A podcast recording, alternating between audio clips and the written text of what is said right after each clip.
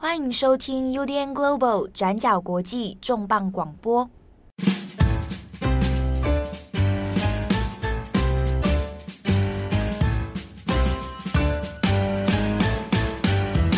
Hello，大家好，欢迎收听 UDN Global 转角国际重磅广播。我是编辑七号，我是编辑佳琪。这礼拜的重磅广播聊一件，这是让我压力感到非常沉重的一件事情。嗯，啊，有关于婚姻。嗯、好，呃，我们本组里面结婚的只有我跟郑红。嗯，好，那今天就是由呃结婚的代表七号跟 还有还没结婚，呃、就是跟当兵一样，是不是？对对对，啊，未婚的代表佳琪。好、嗯，我们来讨论一下今天这个题目，蛮有意思的，因为最近南非在讨论一个议题哦。呃，南非其实呃过去当然是受过殖民的，然后有很多人权问题，然后很多黑历史，过去一路这样走过来的国家哦。那他在婚姻制度上面其实也蛮特别的是，他有承认像是比如同性婚姻啊，那也有这个所谓的一夫多妻制度的婚姻。好，那现在他们新的一个讨论是要不要来开放一下，除了一夫多妻之外，也来做一个。一妻多夫，但是现在现在这个事情在南非的社会里面，其实掀起很大的讨论哦。过去大家可能觉得啊，一夫多妻啊，在南非这个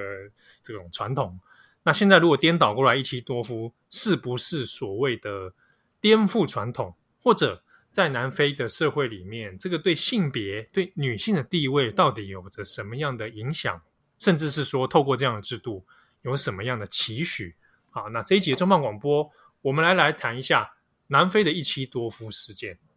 在前阵子，大家应该蛮多台湾的媒体都有做新闻编译啦，就是把它当成是一个比较奇观或者比较新奇的事情来讨论。就是因为南非的政府他们希望要推动刚刚前面七号讲的这个一妻多夫制，然后呢，立刻就遭到很多保守人士的反对。然后可想而知，那些保守人士他们自己。很多人都是自己有好几个太太的，但是他们出来反对，就是女性娶很多个丈夫这样子。然后里面就有一些比较夸张或者比较耸动的 quote，就比方说有一位是南非的有钱的商人，那他同时也是一个就是一个一个电视名人啦，他叫做穆萨，然后他就是跳出来反对，就是一妻多夫这个政策。那这位穆萨呢？如果大家上网去查的话，其实可以看到过去他很常上电视。那他还拍过一个真人实境秀，内容就在描述他跟他四个妻子的相亲相爱的生活，这样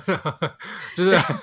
很幸福的样子啊。对，就是真人实境秀，把他拍成实境秀。对，然后他就出来反对说，他觉得一妻多夫就会摧毁非洲的传统文化。他就还说，就是这些一妻多夫的人，他们的小孩要怎么办？就是不知道爸不知道爸爸是谁，他们怎么会知道到底生出来这个小孩是哪一个爸爸的孩子？他觉得这是一个摧毁传统婚姻价值的事情。嗯，那这个是出自呃穆萨之口嘛？那穆萨自己是是标准的示范什么叫做一夫多妻的人。对对对。哦，那不过他这段发言的确就是说，从他的角度比较带父权。哦。父系社会主导的这种感这种感觉来出发啊，所以说，哎，你如果今天变成一妻多夫的话，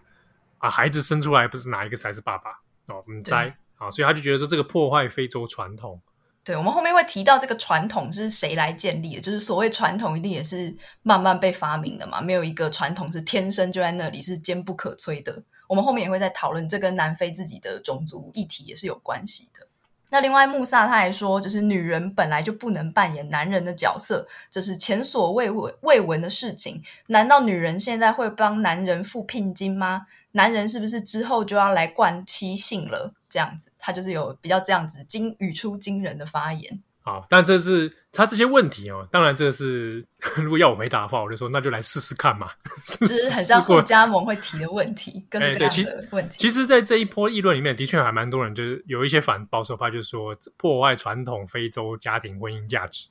嗯，好，那这个这些说法其实也有引发很多议论，很多的反对的声音也有出来了。好，那这边我们就也来稍微来讨论一下，那中间这个过程里面到底有哪些争议？其实呢。根据南非政府他们自己的官网，他们就写得非常清楚。南非因为南非他们其实是有一个非常自由的宪法，如果你只看只是宪法本文的话，那另外他们在婚姻的制度上也是一直遥遥领先其他非洲国家的。包括我们前面说，它已经是最早第一个通过同志婚姻的国家，那也有一夫多妻制嘛。其实呢，就是根根据在南非政府他们自己的官网就有写说，他们的法律是承认三种类型的婚姻，第一种就是民事婚姻。第二种呢是习惯婚姻，那第三种呢叫做民事结合。其实民事结合应该台湾近年应该蛮好理解，就是所谓的伴侣法，就是伴侣关系，但他们并不属于婚姻那类，那就是在继承啊、财产上面都和正式的民事婚姻是有一点不同的。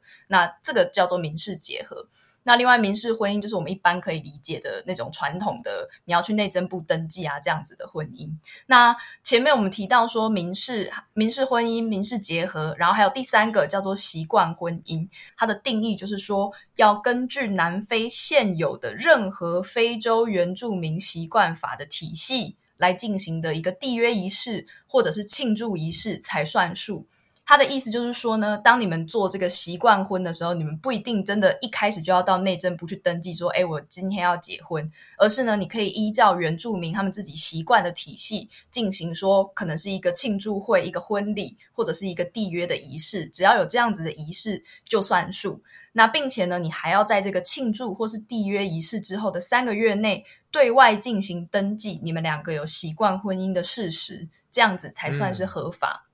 那不过呢，他所谓的登记，除了是在南非自己的内政部办公室，就是比方说像是那种公家机关，对对对，公家机关办理之外，你也可以在如果你所处的地区是没有内政部办公室的话，你也可以透过政府他们明明确指定的传统的领导人来完成你们的这个习惯婚姻。所以其实相对于，比方说相对于台湾好了，算是非常自由的，你可以选择自己要用哪一种类型的婚姻。嗯而且它这个其实就蛮明显是要保障属于这个原住民团体的话，那你有一些自己习惯的方式啊，自己的习惯的这样的形式，然后来做一个法律上面的保障。好，那另外呢，我们再来讲回来，南非它所谓的这个一夫多妻，为什么是所谓的文化传统？所谓的一夫多妻，它其实在不同的文化中有不同的呈现方式。那有的区域呢，是大兄弟之间会共同拥有一位妻子，或者呢是儿子可能会继承父亲的妻子，就不是你妈妈没有血缘关系的那位妻子。又或者呢是指说一个男人可以同时拥有好几位妻子。那南非呢是属于后面这一种的。那关于谈谈到一夫多妻制度的时候呢，一般人最常联想到的案例，可能就是穆斯林的文化。因为呢，在《可兰经》里面就曾经规定说，男性穆斯林可以择娶你们爱的女人，各娶两妻、三妻、四妻。所以呢，在部分的穆斯林国家，包括像是非洲、阿拉伯或者是东南亚的部分区域，都可以看见这样子的婚姻形式。那不过呢，南非这边的案例其实是跟穆斯林的文化相较相对来说是比较没有关系的。南非的这个一夫多妻的合法缘由呢，其实是跟当地的一个最大的部落族群叫做祖鲁族，他们才是有一个他们的文化传统是有密切关系的。所谓的祖鲁族呢，他们在整个非洲大约有一千一百万的人口，那大部分呢都是居住在南非的。那在过去的种族隔离，就是以前在南非还有殖民历史被白人统治的时候呢，祖鲁人曾经被列为是二等公民，那并且在经济啊、社会教育上都受到白人社会非常严重的歧视跟排挤。那不过呢，到了现在的南非，祖鲁族已经变成是人口最多的这个少数民族了，那也跟其他的南非人民，不管是不是白人都一样享有相同的权利。那另外呢，祖鲁人他们也在南非的政坛上有着很大的影响力，像是前任总统叫做雅各布·祖马，还有前任的副总统普利西·兰博库卡，他们都是祖鲁人。那所以呢，一般在讨论南非有所谓这个一夫多妻的传统由来，就是因为其实南非有很大量的祖鲁族居住在这里，那而且祖鲁族他们的传统文化就是一夫多妻。那像是雅各布·祖马他自己就有娶了三个妻子。嗯。这个其实也是说，像这个我们刚刚前面讲的那个那个电视电视名人那位穆萨、哦，他会强调中所谓的强调他这个南非的传统文化里面，嗯、说紫色的其实很大部分的确是跟祖鲁族的文化有关。那这之中，你刚刚像前面有提到说，呃，有一些国家是因为穆斯林的关系啊，所以在法律上面让他们可以有这个所谓的一夫多妻制。好，那南非这边呢，那当然一部分也有跟呃穆斯林的传统文化，也一部分跟祖鲁族的文化有关。好，那这个部分之中也有谈到说，关于呃南非过去受过白人殖民嘛，啊，殖民政策的确也有对传统的非洲文化造成一些影响啊，比如说白人的进入，那夹带着基督宗教啊，天主教、基督教的进入里面。那西方宗教里面就会很强调所谓的一夫一妻啊，这样的一个婚姻制度。那之中呢，有一些比较强调所谓现代西化国家啊，现代文明国家的状态之下呢，会可能会刻意去改选说，那我遵循这种西方的一夫一妻制度，那才是一个现代当代文明的一个象征。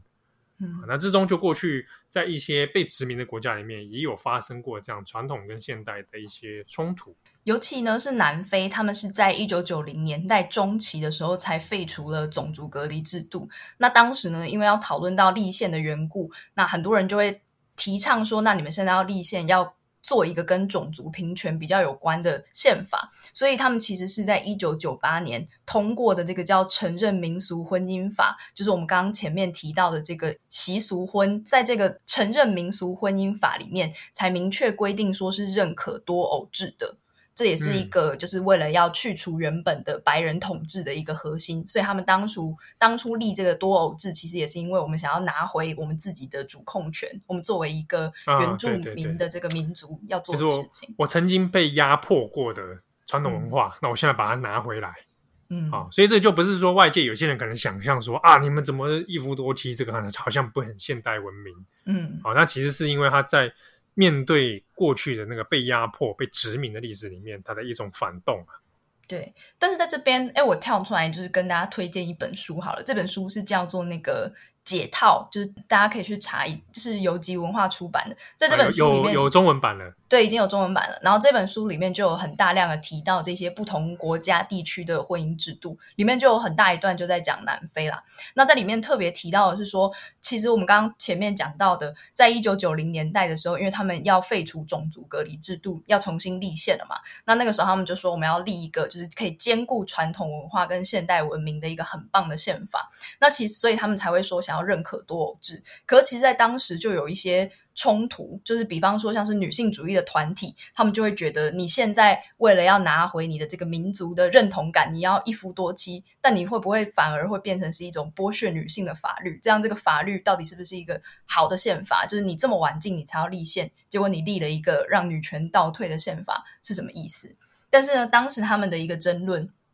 就是关于到底要不要一夫一妻啦。那不过他们最后讨论的一个折中的结果，就是说他们最后讨论出来的这个承认民俗婚姻法里面的规定，就是说如果男人真的想要迎娶第二位配偶，那他们必须要获得原本的这个大老婆，就是 Great Wife，你的原配的同意。那另、嗯、而且在这段婚姻中，每一个配偶，不管你是二老婆、三老婆、四老婆，配偶他们的财产权和监护权都是受到保障的。这就是一个在当时的种族认同跟女性主义运动之下，他们折中出来的一个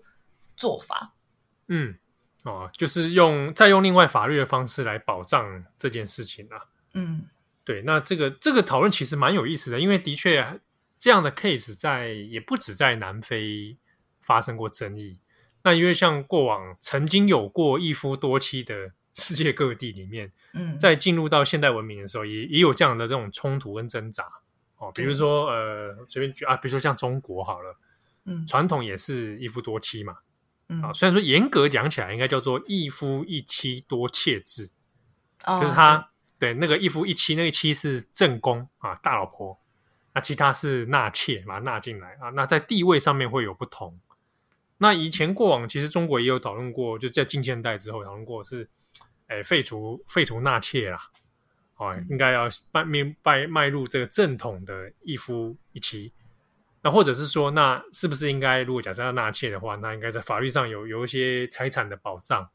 哦，不能把它说当把这些妾当成本身只是对只是财物而已，哦，那有也有这种类似的这样的讨论。当然后来还是走向了。传统法律上面的所谓一夫一妻制。对，所以当我们在看待南非这个一夫多妻的时候，除了大家会很用比较猎奇的观点来看，哇，他一个人娶很多老婆很爽之外，就是也可以看到说，他们当时这个制度确立的时候，也已经有引发很多的性别啊、种族啊之间的冲突。嗯，那最后妥协才做出这个制度。当然不是说这个制度没问题啦，就是他们现在面临了新的瓶颈，但当时他是在这样的背景之下出来的一个法律。对。确实啊，尤其我们在看待这一类问题的时候，呃，像婚姻制度，啊，你摆在不同的时间跟空间的时候，它其实各自的脉络都蛮复杂的。嗯，对。好，那这边我们大概也就顺便来补充一下，我们前面在讲这个南非的一夫多妻嘛，啊，那我们这边大概跟大家稍微解释一下，那在这一种所谓一夫多妻里面，它主要的发展脉络。啊，就是说，一个一个社群里面，到底怎么会发展出一个一夫多妻问题的啊？为什么不是大家以往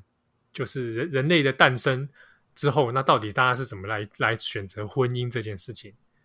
好，我们这边大概稍微简单来跟大家讲一下好了。可大家可能都有有听过早期所谓的群婚杂交制啊，就是说多早，就是数十万年前，好，人类还在那边像猩猩一样走跳的时候。嗯，大概这么这么早，就说以以往这样的考古研究哈，或者比对一些生物学的发展，呃，以往的人类里面可能是属于群，就是所谓群婚制啦，嗯，啊，一群人里面他们可能彼此这个呃用生物上的杂交，或者是说他们可能同时啊好几个人配对结婚这样子啊，或者成为一个配偶。那当然，在一些考古里面也有讲到说，也不只是单一这种现象。你可以发现说，有一些族群它是属于单一配偶制的，啊，就是它就是一对一啊，两个异性生物然后这样结合，也是有这样子。啊，那在以人类的情况来说呢，早期其实也有一夫多妻或一妻多夫的这种现象。好，那主要的发展原因其实有很多种的解释，比如说有人认为说人类的天性上就是会这样子，啊。比如说，你的这个会有择偶条件嘛？啊，你会想要尽可能的繁衍更强力的后代嘛？嗯，啊，所以这种择偶里面，那可能在男女比例的差别上面，那它就会慢慢发展出啊比较有强壮的单一男性，那可能就去取得更多的其他的女性啊，这是一种说法。但这些都是科学正在不断重新挑战的，就是也有人会说什么男生天生比较强壮，然后女生天生比较对，就是或者是会说精子的数量比较多，所以男性就是要很多的播种。不过这一些科学的说都正现在正在不断的被挑战当中啦，也有很多人说，哎，那为什么有一些地方还是一妻多夫？没错，你讲的没错，因为它其实这个东西哦，它依照地区的差别，还真的发现很多不少差异。嗯，哦，就是说也不见得每个区域都。发生这种事情，嗯，对，也是有这种类似，对对，也是有这种状况。所以，像比如说一妻多夫啊，在过往当中，嗯、虽然它的被发现的族群没有一夫多妻来的多，但是它的确也有存在于人类社会过去的发展脉络里面了。好，那当之中，它它也有解释一些问题，比如说有也有人在从生物学角度来看，发现，诶，从一妻多夫的这个族群里面发现啊，虽然他的后代数量没有比较多。因为能怀孕的人可能是单一一个人嘛，就是那个一妻，可是他好几个丈夫，对不对？但你一次就只能怀那那那一次啊。哦，那一夫多妻的人是一个丈夫可以让好几个女性同时怀孕嘛？嗯，好，但是有也有一些考古的一些发发现说，哎，一妻多夫里面发现虽然后代数量比较少，但是它的存活率好像比较高。嗯，啊，那就发现他们的后这个 DNA 里面觉得，哎，比较物种比较繁荣。啊，所以也有出现这样的说法。那之中有一些差别哦，跟土地的分配可能有一点关系。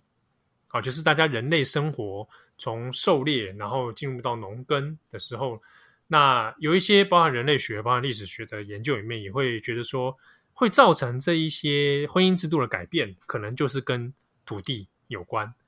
啊，比如说土地，呃，大家生活的模式里面。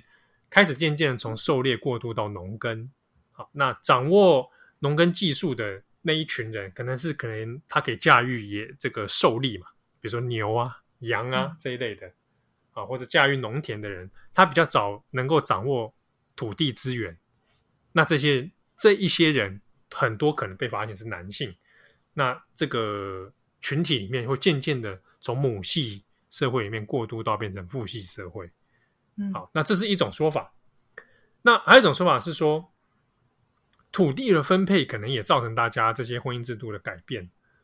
啊，我孩小孩生的越多，那我土地如果跟着有变大的话，那我就可以分分封出去嘛。啊，这也是传统封建社会里面常见的，就是可能大家也比较看到，比如说好像中国历史或者西洋历史里面，都常看到这种氏族封建。对，我们一个家族，然后有正妻，然后正妻生的还有其他那个小妾，然后生出好几个不同的这个嫡长子嘛，对，然后再把土地一层一层的封出去。好，那这个前提是说，我现在演变成这种一夫多妻，然后氏族社会里面，那是我的土地可以越来越大，所以我分分出去，那还可以变成这样的形式哦。可是如果今天发生在一个区域里面，它土地非常的有限，资源非常的有限的时候，那它就很有可能出现一妻多夫的状态。嗯，就是因为我土我没有办法让土地分出去更多。所以我要确保的是，这个集团可以在这个土地上面继续繁衍后代，那持续的下去，那可能会变成一妻多夫的状况比较明显啊。那这是其实其实也是比较呃近现代很多人类学或历史学相关的讨论啊。那其实就像刚刚七号讲的一样，这些事情可能也跟当地的，比方说经济状况，或者是土地状况、财产等等的都是有相关的。那其实，在非洲的其他地方也确实可以看到，说真的有地方是在实行这个一妻多夫的制度。那在 BBC 的相关报道之中呢，就引述了一名就是社会学的教授，叫柯林斯马乔科，他呢就是专门在做这个夫妻制度研究的。他就曾经在辛巴威进行关于一妻多夫的研究。那他在他的研究里面就访问了二十名妻子和他们的四十五名丈夫。我不确定他们详细的那个配对关系是怎样啊，但总之他的受访者是二十名妻子和他们的四十五名丈夫。他就提到说，这一种婚姻呢，其实在辛巴威当地是确实存在的。但是呢，长期还是会受到社会的贬义，因为社会可能还是会对于比较男尊女卑这样子的社会价值所影响，还是会觉得说，哎，其实是一件很可耻的事情。那在当地呢，其实也还是一个不合法的婚姻形式，所以他们呢，只能偷偷的保持这样子的婚姻的关系。那另外呢，他也采访了其中一位女性，她有九个丈夫，那但是有四个男性。其中这这九个丈夫里面有四个男性是她最早交往的第一批男朋友。那在她的研究当中呢，她就是发现说，在辛巴威当地的这个一妻多夫制度里面，女性经常是主动去确立关系的人，就是他们会去邀请说，我的这个男性的友人或者是我的男朋友要不要加入我的婚姻体系里面。那在这些男性当中呢，有一些人还是会支付聘礼，因为我们可能通常认为聘礼是应该是。男娶女嫁才会有的这样子的的一个金金钱的流动，但是在这样子的婚姻关系中呢，有一些男性还是会支付聘礼给这个女性，那也会有一些男性他们会对于这个女性的家庭提供经济上的协助，就是会帮助她的。太太跟她太太的其他丈夫的一些提供一些经济上的援助。那另外呢，这在辛巴威的这个婚姻系统当中，如果这个女性她认为其中一个丈夫正在破坏她的其他关系的话，她还有权利可以把他除名，就是她也可以修复这样子。对对对，其实她很多实际考量，也就的确是在生活层面、经济层面的嗯考量。嗯、对啊。那不过他们遇到的瓶颈就是这样子的婚姻还是一样，就像我们刚刚前面讲到，就是是受到社会的贬义的，所以在辛巴威社会当中呢，仍然是非常少数的人，而且他们也很难被社会认同。所以马乔科就说呢，当这些人他们面对一个不信任或者是不认识的人的时候，他们甚至会否定这样子的婚姻存在。这一切呢，都是因为害怕被其他人报复或者是迫害。那另外呢，在这个马乔科教授他的研究里面，他也去特别采访了这一群丈夫。因为大家可能都会很好奇，这群男性到底是怎么想的。那这群丈夫呢，大部分的人都是说，他们同意跟这样子的女性，就是一妻多夫制，他们同意进入这个一妻多夫制的关系的这个原因呢，是因为爱。他们呢不想要冒着失去他们妻子的风险，所以他们愿意接受这样子的条件。那另外呢，也有一些男人提到说，他自己是在性的方面没有办法让妻子满意，所以他才会同意他的妻子再去找其他丈夫的建议。那这样就可以避免离婚或是外遇。那另外呢，也是因为这样子，这位女性她一定可以确保她有生下小孩，那可能男人呢就可以借此保住了面子，那避免就是被人家说你可能是一个性无能的这种污名。哦，其实这个这个理这个说法蛮有趣的啊、哦，它它同时具有一种社会观感的考虑，然后本身好像也有一种性本能的一个考虑。嗯，我怕为了面子不会被叫说是性无能这样。哎，对对对，然后反而是因为这样，因因为同一个讨论里面，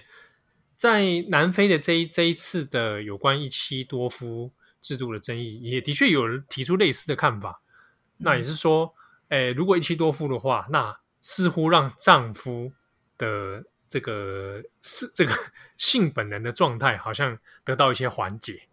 哦，因为他们可能往往会被归咎说是男人的能力不好。没有办法，对，或者会被笑女性，嗯，对，你会被笑说啊，你如果你一个人取那么多，啊，怎么一怎么一个都还没生出来，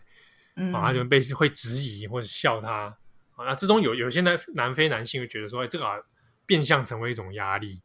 嗯，哦，那之中就说，哎，那我透过一妻多夫里面啊，似乎就对生育的压力把它分散掉。那这边就前面又连带一个那个问那个穆萨问那个问题，嗯，说啊，那我怎么知道小孩是谁的？说。这样就没有压力，对，然后 这个就没有压力。这个、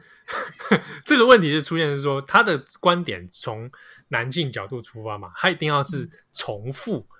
嗯、所以他才才要决定说这个小孩是谁的，就是那个爸爸的，嗯、对不对？那其实颠倒过来，你一妻多夫的状态之下，小孩是谁的？其实这还很好解套啊，就是就是这个妈妈的嘛，嗯，对，或者说属于你们这个家庭的，嗯。对不对？因为毕竟小孩子生出来，那也是你们大家共同家庭也共同来抚养。嗯，好，那这个观念其实要解套，好像也不是说非常难呐。嗯、啊，那只是可能对于一些传统保守派的人来讲，他需要一点时间去 做一些调整。对，而且这也很 depends，就是很看各个人的家庭他们的经济状况。比方说是男性的收入比较高，或者女性的收入比较高，可能都会有不一样的影响吧。就是对，好像很难单一归咎于特定的原因导致某种婚姻的状态。没错，没错。因为你讲这一点，我就顺着来讲。因为在比如说，一南非现在有一些传统，然后基督教派的政党，他也是反对这一个措、嗯、措施嘛，一妻多夫这件事情。嗯、那之中他就会提出来的一些论点是说，啊，如果一妻多夫，那这好几个丈夫可能会为了争一个女人，所以大打出手。嗯导致家庭暴力发生，嗯，好，这是他们的论点。我这个是照他们原话来讲，嗯，那甚至是说啊，因为这个男生的嫉妒心跟占有欲比较强，所以一妻多夫一定会导致家庭破裂。好，这些说法，但其实我们摆在台湾好像也也蛮熟悉的，蛮常见，对对。但是呢，难道反过来问，一妻一夫一妻，难道没有这些问题吗？嗯，对不对？家暴也常常发生在一夫一妻身上，嗯，而且很多就是发生在一夫一妻身上。对，那或者照你们传统穆萨说的传统，一夫多妻，难道就没有暴力问题吗？嗯，对不对？那这些问题里面，很显然跟他那个制度可能不是有直接关系的跟人的自己的问题可能比较有关系。对。对，那像南非他们的政策呢，原本他们提出这个提议是作为一个绿皮书，就是公开征求大家的意见。那原本这个关于一妻多夫的讨论的这个意见呢，是收集到六月三十号为止。那在最新的新闻近况呢，是在七月六号的时候，南非的内政部长他就出来表示说，哇，目前他们已经收到了很多。争议，或者是反对，或者是不管是同意也好，或者是比较有争议的一些意意见也好，他们都已经有收到了。那我们推行这个婚姻绿皮书，就是我们前面提到绿皮书，它其实里面有很多个议题啊，但其中最具争议的就是这个一妻多夫的主题。他就说呢，他们推动这个绿皮书的主要目的是希望可以启动全国的对话。那反正后面也是说，最后他们做立法的决定之前，一定会就是广纳各方的意见啊。那最后一定会推出一个平等啊、没有歧视的一个法律这样子。那不过总总的来说，现在就还只是在收集意见的阶段，未必会真的推出这个政策。嗯，好，那我觉得还蛮有趣的是，他绿皮书的这件事情啊，那在南非的一些法律、一些女性的律师，还有。可能推广这个妇女运动的人士，他是有有些人会讲，我觉得蛮有趣。他是说，这一个法律里面背后代表的意义啊，一妻多夫这件事情背后的意义，它其实在制度上面，在观念上面是在挑战现在南非的重男轻女，嗯，好，然后也是在挑战翻转长期以来其实被诟病的南非女性地位的问题。嗯，好，那这边我们其实就可以来讨论一下，因为在南非自己也有。就是很多的争论哦，就是到底我们透过一妻多夫的制度，是不是真的能够翻转女性地位？或者说，如果摆在南非的状态来讲，嗯，有没有有办法是说有效的可以来解决南非长期的女性问题？这个是蛮有趣的一个讨论。当然，它还没有一个百分之百的答案呐。好，那我们可以去理解说，的确，南非有些人他是期待说。这样的方式是一个翻转长期以来被压迫的女性，可以让她在婚姻制度上面是不是能够更多的主导权，甚至是嗯，嗯，让自己的地位好像有所提升。嗯，好，那这个边我们就稍微来讲一下，呃，过往其实南非长久被诟病的它的性别问题，哦，女性问题，那其中很多涉及是性侵跟强暴事件，那之中刚好在顺着这一个。讨论里面有倒是有人特别提到一些数字哦，那有一个数据是说，南非每十万人当中就有六万六千一百九十六起强暴案件，这个比率其实非常之高。不过这个数据其实也有很多的争议哦，因为有一些像南非当地的一个 fact check，他们在讨论这个案子的时候，也也在认为说这个数据的来源有一点问题啊，但是呢。如果是去再反推，我们去查联合国的相关报告的话，但还是可以看出，南非整体上来说，针对女性的强暴、性侵的案件其实是不低的。好，那联合国这边甚至还说，大概哦，我们可以抓得到的南非可以统计得到的数据里面，其实是远远低于，就是它那个数据跟实际发生的案例是有很很大的悬殊哦，有。只有九分之一的强暴事件有通报给警察。嗯，好，那南非警察局呢，在二零一九到二零二零年这一年当中，记录在案的是四万两千两百八十九件强暴案件。好，那这个数量呢，是比过去一八年到一九年又更多，而且它每一年每一年有一点点往上提升的这个状况。好，长期以来，其实呃，如果我们去看一些相关的新闻报道，也都知道，就是在当地里面有非常严重的这种性犯罪事件啊。嗯、那之中呢，甚至一个调查说，有四分之一啊，这是当然不是非常精确全国调查啦，它是针对一群男性来做调查。那当中呢，有四分之一的男性这样的比率是承认自己曾经做过性侵或者所谓的强暴。好，那这个长久以来在南非呢，是被诟病的一个问题哦，也有很多的妇女运动想办法要提升这样的地位，然后或者是让大家能够更尊重女性。好，那在法律地位上面，在社会地位上面能够得到应有的一个基本人权。好，所以回过头过来说，在这件事情上面，一妻多夫，呃，可能或许是一个指标。好，在社会上面能够翻转这个重男轻女的观念，当然是不是寄托在这个事件，在这个制度上面就能够全面的让南非的女性过得更好？那这个就未必啊！啊，它其实牵涉的问题还蛮复杂、蛮、嗯、多样的。像是我们其实昨天就有在讨论说，就七号问我说，如果一妻多夫，我会不会想要尝试？但是我当时，欸、对啊，这个 对啊，这个问题，对啊，我们直接问，今天如果开放一妻多夫，要不要？但是我觉得我。我不知道，我直觉会联想到这需要很强的经济能力，因为我会觉得，确实，我自己的经济能力可能没有办法负担，就是很多人的生活。我我我自己的考量是这个啦，而且另外，我我昨天讲了一个我事后反省觉得很中产的答案，就是很 中产的答案？很中产的答案，就是我就说，如果我想要享受同时跟好几位男性的关系，这里讲的前提是一个异性恋好了。如果我是想要享受同时跟很多男性都可以拥有一段关系的话。我根本就不需要进入婚姻啊！就是进入婚姻这件事情对我来说反而是一个损失，就我没有动机要一妻多夫。哦、对，我现在就可以同时跟不同男生有一段关系，如果我想的话，就是所以我感觉不到一妻多夫对我本人有什么利益。对对，就是。但如如果说像比如说像这种问题，传统上，比如说 PTT 上面 就会说啊，如果一夫多妻的话，大家就很爽。但实际上也未必，我不知道，欸、我觉得未必啊。你觉得呢？我我自己觉得那是不幸的连锁。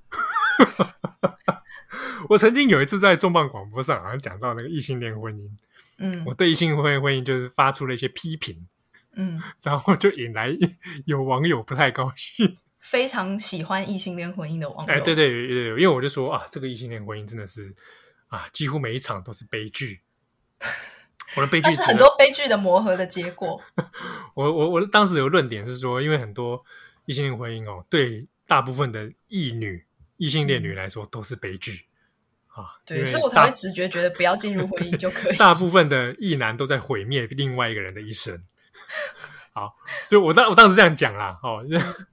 那当然就有一些。那现在想法有改变吗？呃，没有差太远。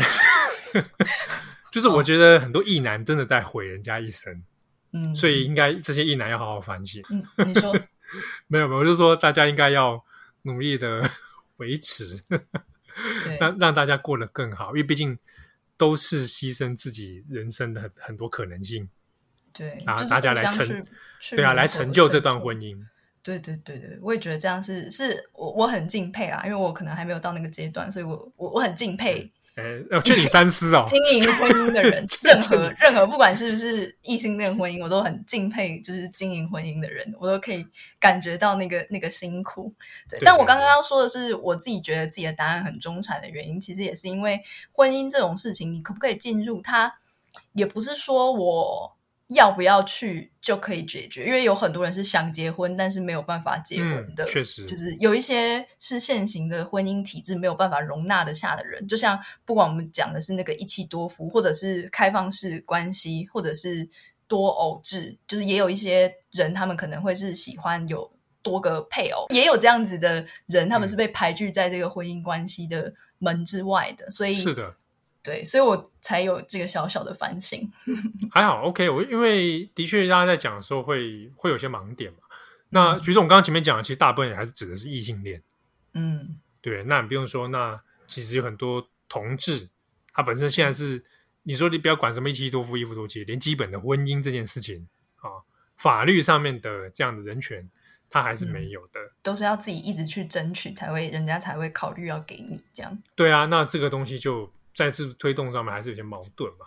对，所以像是在南非，他们这一次，因为南非算是非洲国家里面对 LGBT 算是相对非常呃友善的一个国家，所以像这一次的这个绿皮书的提议里面，也有一些 LGBT 的社群有发声，那他们也是站在比较支持，就是比较进步派会觉得支持这项提议的立场。那像其中一位 LGBT 社群的一个人，他就说，他觉得这一项提议是朝着所有性别平等迈出的重要一步。他的 quote 我觉得蛮有趣的哦。他在接受采访的时候，他就说：“我们从来就是作为 LGBT 社群啊，我们从来没有去强迫别人怎么过他们的生活。所以别人到底能不能够自己去独自去爱，去跟他们爱的人结婚？事实上呢？”他觉得这些事情都是其他跟其他人没有关系的，不管是多偶制，或者是多角多角恋的这些社群，或者是双性恋、同性恋，或者是酷儿等等，就是他希望每一个人最终都有一个可以门可以进入他们自己想要的一个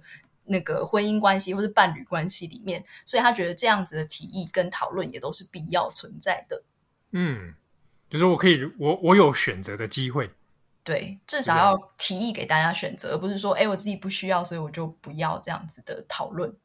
对对对对，而且就算其实以往说我们讲一夫多妻或一妻多夫好了，他们有些其实还有一个问题是，他是非自愿的，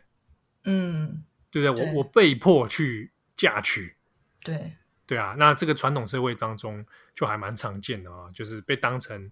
呃配给的方式，或者因为一些原因哈导致不得不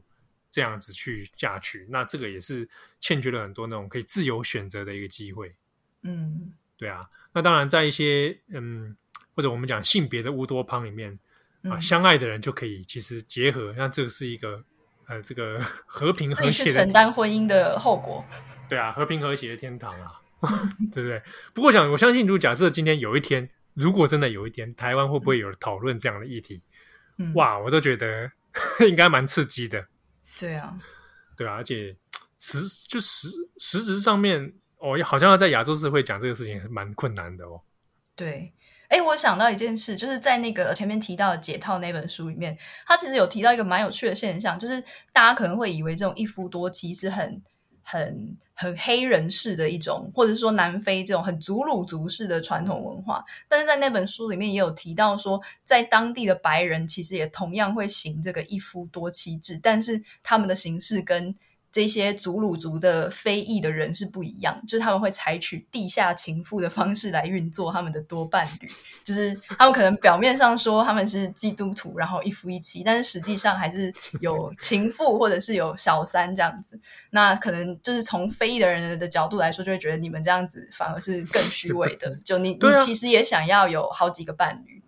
对嘛？而且他那活的那个样子，活像一个这个贵殖民殖民地贵族一样。对对，好像好像还是回到以前那种贵族里面，就是有有那那那那一些妻妾这种方式。对，所以我其实也在想，也许有多偶制这件事情，可能是更普世的的想法，这样会不会太激进？就是其实一夫一妻本来就是一个一个选择而已。对啊，对啊，我我觉得我觉得不会太激进啦，因为好，因为人类社会早就、嗯、十几万年的人发发展下来，其实各种各种神秘的制度都都试过了。是，其实我觉得还最后最后一个来结尾好了。嗯，我觉得有一个比较少见，然后我觉得蛮特别，是对偶婚。嗯，对是那个对错的对，然后偶就配偶的偶。对偶婚有趣的点就是说，它可以一夫一妻，但是呢，嗯、这一夫一妻之间这两个这个结合的人里面，他各自还可以再发展其他的配偶关系。嗯，比如说像开放式婚姻吗？开放式有点像这样，比如说。呃，一男一女，他假设他们结婚了哦，嗯，那这个人就是互相就是对方的正宫，嗯，但是这个男性同时他要另外又在发展了一夫多妻，还有其他的妻子，嗯、那同时呢，他这个正宫妻子里面，他自己也去发展了一妻多夫，嗯，所以他会变成一个集团里面，呃，这个对偶婚啊，形成一个蛮特别的样子啊，哦，其实他讲起来，但他们两位都是他，但他们两位都是有那个。Great 就是是大大的那个角色，对不对？对，两个都是大的那个角色。对，对，嗯，然后你可以想成就是可能一个王、嗯、国王跟一个王后，那各有各的后宫。嗯嗯啊，或者他所谓的副配偶啦。嗯，对，然后那这种退偶婚比较少见，但是的确人类历史中也有出现过类似的状况。嗯，好，那当然，其实这一类的情形哦，包含一夫多妻或者一妻多夫，或者像这种对偶婚。他还有一个比较现比较当当代科学的考虑是担心是近亲近亲繁哎不是讲繁殖啊近亲配对的可能性有变高了，嗯，好，所以比如说你一夫多妻，那比如说那这个社群里面可能好几组一夫多妻的家庭。哦，那有可能就会在一个小规模的社群，嗯，在这个社群里面，那可能好像我们假设以部落来说哈，那如果都是一夫多妻的状态之下，嗯、或者一妻多夫，可能彼此会碰到亲戚的比比率变高了嘛？嗯，对啊，那就会有这个社群里面，假设以 DNA 发展或者这个健康发展来讲，可能就会造成一些风险。好，那以上是今天的。虽然为重磅广播，大家也可以试着来反省一下自己的婚姻，或者哎想想看到底婚姻这个本质是什么？这真的是个大哉问。感谢大家的收听，我们下次再见，拜拜，拜拜。感谢你的收听，如果想知道更多资讯，请上网搜寻 UDN Global 转角国际。